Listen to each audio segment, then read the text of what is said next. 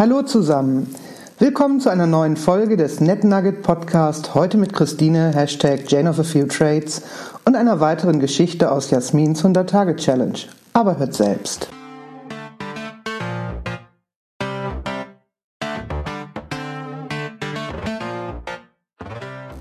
Gefangen im Netzwerk? Das Thema spielt immer wieder eine Rolle in den Gesprächen über die eigenen Netzwerke. Natürlich können Netzwerke auch erdrückend sein.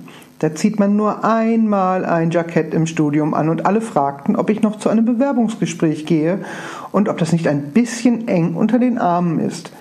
Mein schwarzer Existenzialistinnen-Look einmal gegen die White Color und Blue Jeans Fraktion getauscht und schon wurde ich anfangs meiner Coaching-Karriere gefragt, ob ich heute keine Termine mehr habe mit Vortrag oder Gruppencoaching.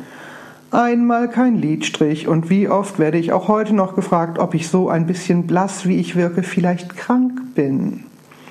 Immer wieder erlebe ich in Coachings, dass das Dresscode-Thema belächelt wird in der Science-Community. So eine Verkleidung bräuchte man nicht, das wäre angesichts der eigenen Genialität und des persönlichen Charismas überflüssig.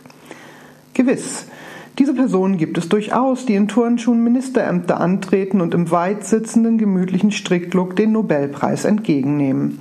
Die große Mehrheit ist es aber nicht. In Gesprächen mache ich gerne das Selbstbekenntnis des eigenen Stils sichtbar.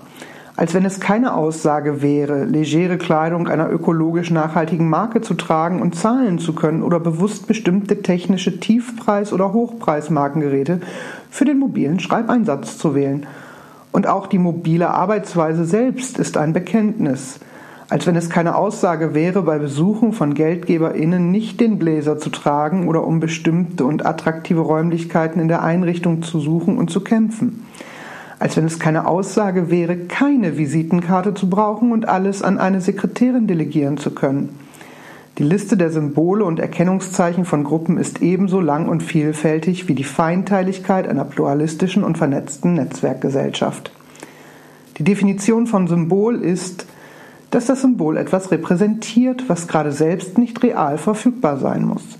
Symbole zeigen etwas an und sind geheime oder sehr transparente Erkennungszeichen von Gilden, Zünften und informellen Ligen, in denen man spielt oder eben auch nicht. Die Robe und der Doktorhut der internationalen Wissenschaftsgemeinde ist da ebenso ein Symbol für ein Berufsgruppen-Selbstverständnis wie die paramilitärische Uniform der Polizei oder das Jackett als zivile Uniform der Finanzwelt. Wenn wir mit den Netzwerken von Menschen arbeiten, dann ist es immer auch sehr spannend, auf welche Symbole sie zum Beispiel überhaupt nicht verzichten wollen und wie manche sich an Gegenständen zu klammern beginnen, die sie bei anderen als Shishi abtun. Und an Arbeitsplätzen und in Karriereprozessen gibt es oft mehr Streit um Symbole als um Inhalte. Verrückte Dialoge habe ich da schon mitbekommen. Da geht es um Schlüssel, Teppich, Flur, Länge, Fensterexposition und vieles mehr, um die feinen Unterschiede des Status in vermeintlich egalitären Netzwerken auszubilden und Hackordnungen festzulegen.